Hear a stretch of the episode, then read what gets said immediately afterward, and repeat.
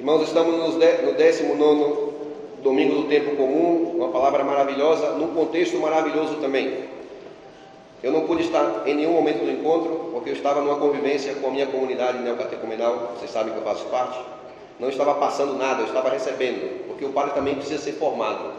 Algumas pessoas pensam que os padres vão nos retiros somente para passar algo, para pregar, essas coisas. Não, eu fui lá para receber, fiquei sentadinho lá, escutando.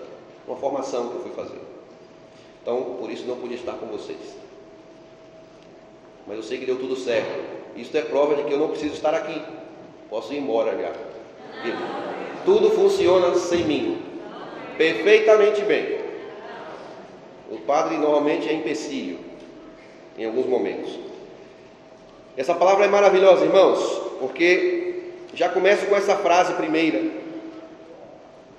do livro da sabedoria. Primeira frase. Olha que frase linda essa. Talvez de difícil entendimento, mas é bonita. A noite da libertação foi, fora predita a nossos pais, para que, sabendo a que juramento tinha dado crédito, se conservassem intrépidos. Que frase fantástica essa. Ou seja, havia uma noite de libertação que foi predita. Eu posso dizer aqui para vocês, atualizando a palavra, que eu estou prevendo, não só eu, toda a história de vocês, vocês têm recebido uma previsão de vida eterna. O que vocês têm experimentado aqui é um anúncio de vida eterna. E essa previsão faz com que vocês fiquem intrépidos, ou seja, fiquem firmes na expectativa. Eu estou anunciando para vocês a vida eterna e o que vocês têm que fazer agora, nesse momento. Vocês têm que ficarem espertos, atentos, firmes, intrépidos, prontos. Por quê? Porque o, o motivo que eu vos apresento é maravilhoso. Então, se vocês têm algo na frente muito bom, o que vocês têm que fazer? Se preparar de forma muito séria. É o que vocês estão fazendo. Este encontro é uma preparação para a vida eterna. Eu espero que seja, não só para vocês que fizeram, para vocês que serviram. Porque tem alguns aqui, eu falei daqueles que estavam afastados, mas tem alguns aqui também que eu não vejo aqui não, hein? Que aparecem de encontro em encontro da JC, cara são dinossauros da JC e sempre são convidados para fazer alguma coisa. O cara desaparece da igreja, mas como é muito famoso no JC, aí o fulano liga para ele, ó, oh, vai ter JC, tu vai participar não sei de que lá tá. o cara aparece aí tal, e arrebenta lá no encontro. Amanhã desaparece de novo da igreja. Sem vergonha. Aí depois de um ano de novo no JC. Que brincadeira é essa? Esses irmãos estão aqui, vão querer ver a cara de cada um aqui, hein? Nas missas e nos encontros aí, nas, nos lugares eclesiais. Porque se você vem aqui, prega para esses irmãos e serve esses meninos aqui, e depois desaparece, você é um palhaço. Você está fazendo um circo aqui, não sei, uma, um teatro. Para que te serviu isto? Para quê? Só para aparecer lá no encontro e dizer, nossa, que fantástico esse cara. E depois você some da igreja, que, que burrice, que maluquice. Não tem sentido isso. Hein? São poucos, hein? Você, você é honesto aqui. São poucos. Eu, se olhar bem aqui, eu contaria uns seis ou sete. Nesse, nesse, nessa multidão, é, é pouco. Mas esses seis ou sete eu tenho que falar. Não é brincadeira isso. Então, já que tu vieste servir ao JC, que tu fiques agora, permaneças na igreja e para de fugir. E não apareça aqui de ano em ano para dizer que serve alguma coisa. Porque tu pode até servir alguém, mas não está servindo-se no sentido de a si mesmo, de ajudar-se a si mesmo. Está enganando-te a ti mesmo. Portanto, meus irmãos, a, a, a segunda leitura nos fala da fé. Porque se você vai e volta, e eu falo para todos aqui, então significa que a tua fé pode ser questionável. Uma pessoa que está indo e voltando na igreja, que nunca se mantém firme, é uma pessoa de fé questionável. Que espécie de fé é esta? Dá uma paradinha nesse barulhinho favor. Parece que não, mas atrapalha. Que espécie de fé é esta? Uma fé inconstante, volátil, caricatural, uma fé, não sei, não existe. Pois olha o que diz a fé: a fé é um modo de já possuir o que ainda, o que ainda se espera.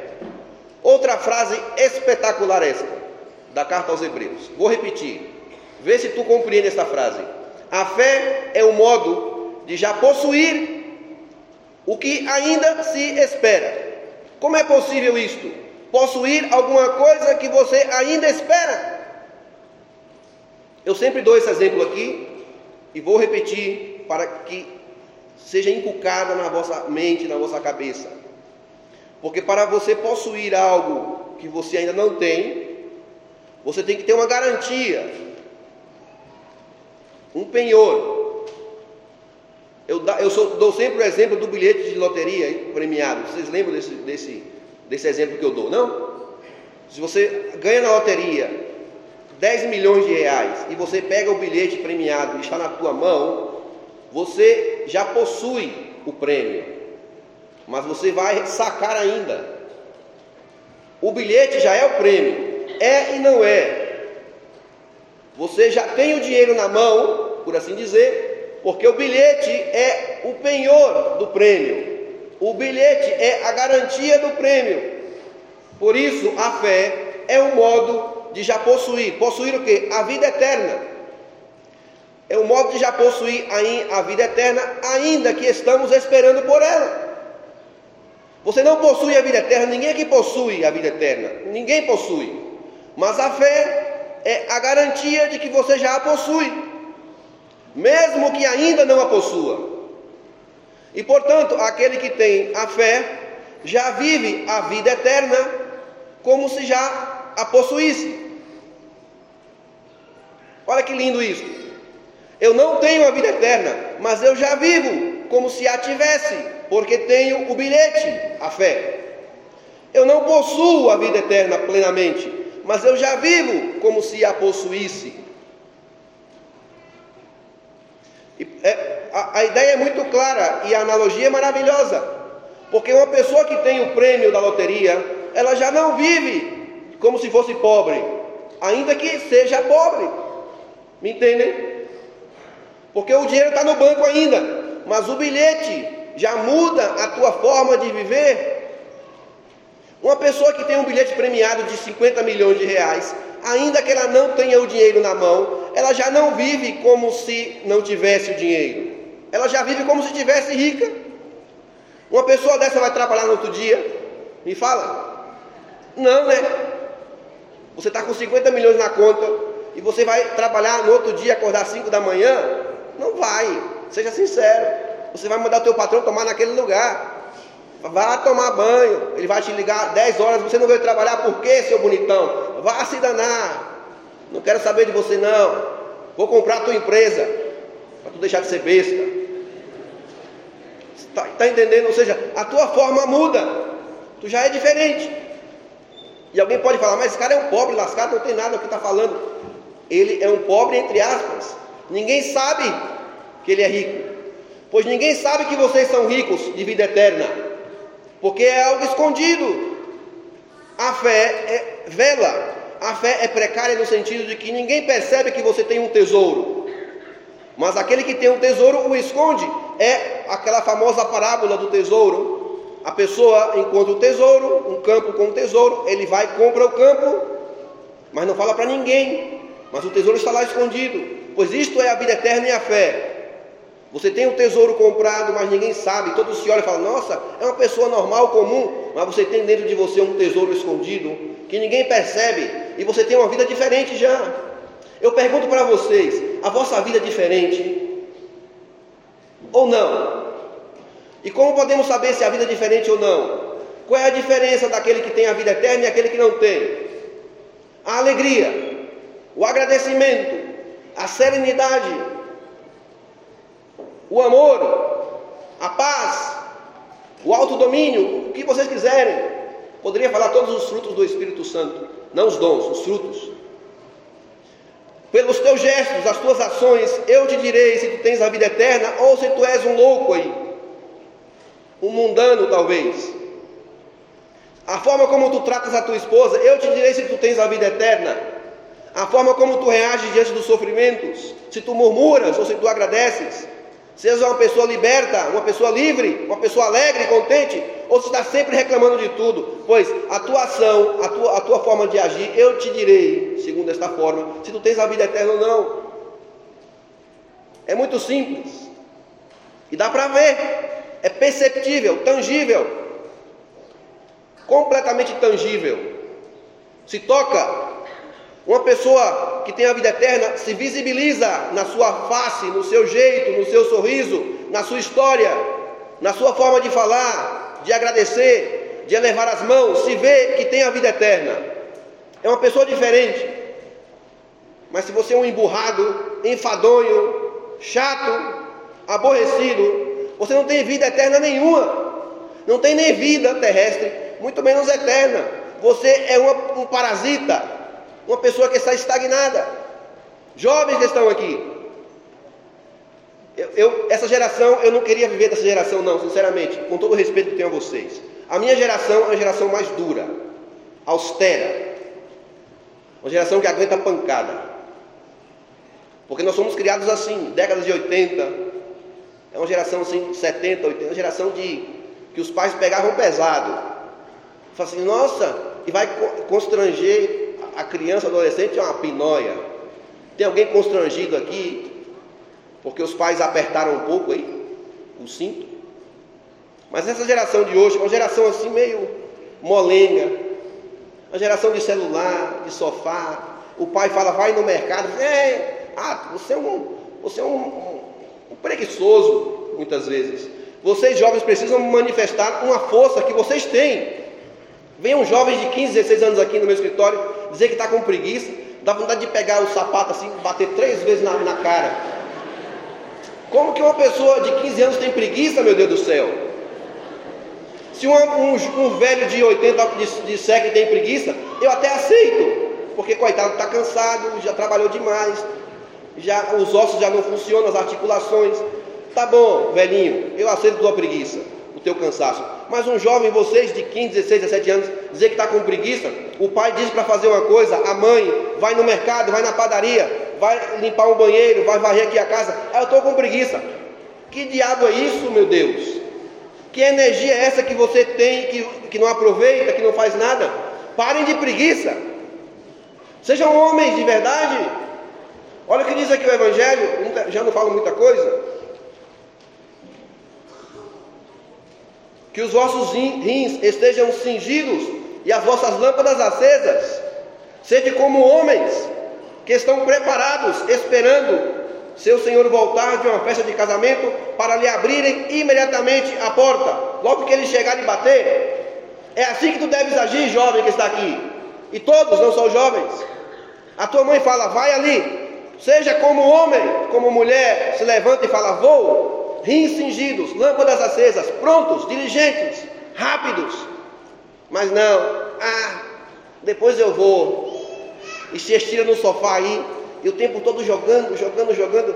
Que vida medíocre a tua. Depois, ah, eu tenho que passar no Enem. Tu não sabe nem escrever. Você não aprendeu a fazer uma redação. Você não sabe diferenciar mais de mais. Quando alguém escreve assim, eu corrijo, hein? Eu, me escreve no WhatsApp assim errado, eu corrijo. Estou nem aí. Cada erro é absurdo. Você, você quer passar no Enem, não sabe nem fazer uma redação. Não vou dizer porquê. E claro, no celular tudo é, é tudo reduzido. O porquê virou PQ. PQ. Tudo é reduzido, porque temos que ter pressa porque eu tenho que fazer outras coisas. E a nossa vida vira essa loucura, essa bagunça, e você não tem tempo de ver os detalhes, o carinho, a, a, a convivência, nada, porque a minha vida é assim, é tudo corrido. Mas quando se trata de correr de verdade, você não corre. Quando trata de obedecer, você não obedece. Pois, que essa palavra nos ajude, irmãos. O Senhor nos convida a sermos pessoas assim, firmes, fortes, jovens, sejam firmes de verdade, gente séria. Gente séria, não gente molenga, que não aguenta um sopro. E culpa muito dos pais, hein? Vocês pais, claro, dão tudo, dão tudo, dão tudo, não pegam pesado às vezes. Não estou falando para violência, por favor, entendam. Mas às vezes os jovens têm que ter responsabilidade. A criança tem que ter responsabilidade. A criança tem que saber arrumar o seu quarto desde pequeno, 5, 4, 5 anos. Já tem que já aprender a dobrar um lençol. Não precisa ficar perfeito, mas tem que aprender. Aprender a tirar o prato da mesa, aprender a lavar uma louça, um com uma colher que seja. Para quê? Para que quando seja adulto, com 30 anos, e tenha que enfrentar o mundo, porque já não tem nem papai nem mamãe, dê conta. Mas essa molecada que está aí, se enfrenta o mundo, morre, não aguenta. É depressão, é suicídio, porque não aguenta. Não tem firmeza, força, capacidade de enfrentar os problemas. Pois sejam homens. E que os homens sejam homens, hein? Hoje existe muito menino andrógeno aí, essa palavra. Existe uma, uma feminiza, feminização do homem e uma masculinização da, da mulher. Você vê uns jovenzinhos aí, todo delicado demais esse menino. Delicado demais. Com os cabelinhos assim, todo ajeitado. Tapa nele também, sapato na cara. Assim, ah, o padre. Não, não tem negócio de preconceito, não, hein? É preciso que veja nesse menino de 15 anos, teu filho, um homem. Tu olha assim, nossa, esse cara é macho. Essa menininho aí, todo que usa, faz, tá fazendo sobrancelha, tá passando base no rosto aí, protetor não sei de quê. Tá bom que tu te, te cuides, mas cuidado, hein? Cuidado. Vocês sabem o que eu estou falando, hein? Vocês sabem o que eu estou falando? Tem uma molecadinha aí muito fresquinha, não aguenta nada. Por favor, as mulheres sejam femininas e os homens sejam masculinos. E vamos inverter as coisas agora. Aí tu vai pegar esse menino todo delicado e colocar no, no mundo. Meu Deus do céu, um peido e, e cai. Não aguenta um peido, esse coitado aí. Não aguenta. Vocês estão rindo, mas é verdade. Não aguenta um sopro, um empurrão, um grito. Você grita para ele, ai, não grite comigo. Ah, tomar banho. Vá tomar banho. Bom, que o Senhor nos ajude, irmãos. Precisamos de uma geração forte para aguentar o mundo, a pancada que o mundo está aí para nos dar. E vocês têm que ser esses aqui. Pais, ajudem os vossos filhos, hein? A serem cristãos adultos, verdadeiros, pessoas sérias. E é assim. Que o Senhor nos ajude. Já, tá bom. Falei demais. Louvado seja nosso Senhor Jesus Cristo.